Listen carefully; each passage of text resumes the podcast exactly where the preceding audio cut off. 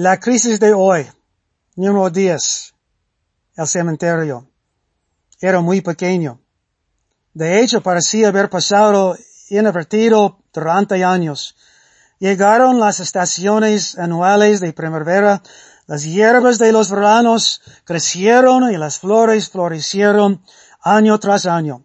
Y durante décadas en este pequeño cementerio era así.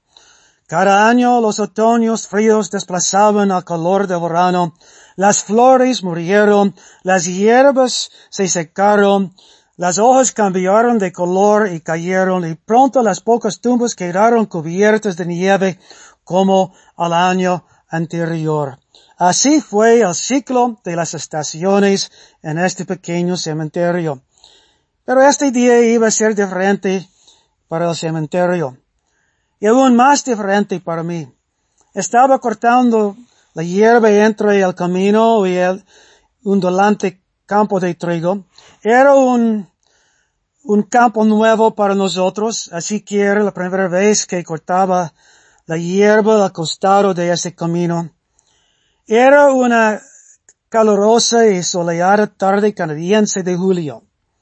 Paré el tractor para mirar el cementerio descuidado y que obviamente había sido olvidado. Mi corazón se agitó. ¿No se vería mucho mejor este pequeño cementerio si se cortara la hierba? Así que entré con el tractor y la segadora. Me fui muy lentamente teniendo cuidado de no conducir sobre ninguna tumba. Mientras avanzaba por algunas lápidas, reconocí algunos apellidos familias que habían cultivado la tierra en el campo décadas antes, años antes de que yo naciera. Entonces lo vi. ¿Qué podría estar dentro? Era un pequeño tubo de acero que estaba a más o menos un pie del suelo. Apenas era visible a través de la hierba alta. Pues apagué el tractor y alejé la hierba del tubo formaba una forma rectangular de unos cinco metros de largo y unos tres metros de ancho. Con cuidado comencé a echar la suave alfombra de hierba acumulada en el suelo. Había algo de cemento enterrado allí. ¿Podría ser este una tumba? Sí, fue una tumba. Y había un nombre inscrito en el cemento pero no lo, reconocí a pesar de que, que había vivido toda mi vida a solo una milla por el mismo camino. Pronto se limpió toda la trama. No había solo una, sino seis tumbas cubiertas con cemento, cada una. El apellido era el mismo para los seis, pero lo que vi esa tarde nunca lo olvidaré. Unos pocos pájaros en los árboles cercanos llenaron el cielo con sus melodías. Algunos autos y camiones pasaron por el camino de tierra. A nadie le importó y nadie se detuvo. Pero estoy agradecido de haberlo hecho. Había dos tumbos de tamaño adulto en la cabeza. En el medio había dos tumbas más cortas. Luego dos que tenían aproximadamente la longitud de un niño de uno o dos años de edad. Todos habían muerto el mismo año. Los padres tenían como 30 años. Las dos tumbas intermedias eran niños de alrededor de seis y nueve años. Y una de las tumbas más cortas era el lugar de descanso para un niño de dos años, solo dos años.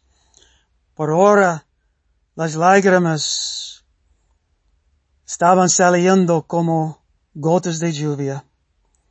También era un bebé allí. Fue inscrito en el cemento de este bebé. Murió dos meses. Lentamente monté el tractor y continué cortando la hierba hasta que todo estuvo listo se veía diferente y mucho mejor. Pero la, la visita corta en el cementerio me cambió bastante. El recuerdo de esas seis tumbas Vive, vive conmigo hasta hoy. La lección es para todos. De hecho, la lección, aunque tiene 100 años, es actual y relevante durante COVID-19. Oye, la familia en el cementerio murió en el año 1920 durante la gripe española. Una pandemia como hoy. Tal vez dentro de 100 años alguien esté caminando por un cementerio, tal vez verá una lápida con algunas palabras y fechas inscritas. El nombre Ross Vanstone es mi nombre. Murió 2020. No estoy seguro de qué más se va a incluir. Quizás un resumen de mi breve vida, como así desconocido en la tierra, pero conocido en el cielo. Y la fama y popularidad de unos años en la tierra no valen para nada en el momento en que una persona muera. Dejamos todo y todos atrás. En mi caso, cerraré los ojos aquí y los abriré en el cielo. Veré el Señor en persona. Será un momento indescriptible. ¿Qué verá usted cuando entre en la eternidad?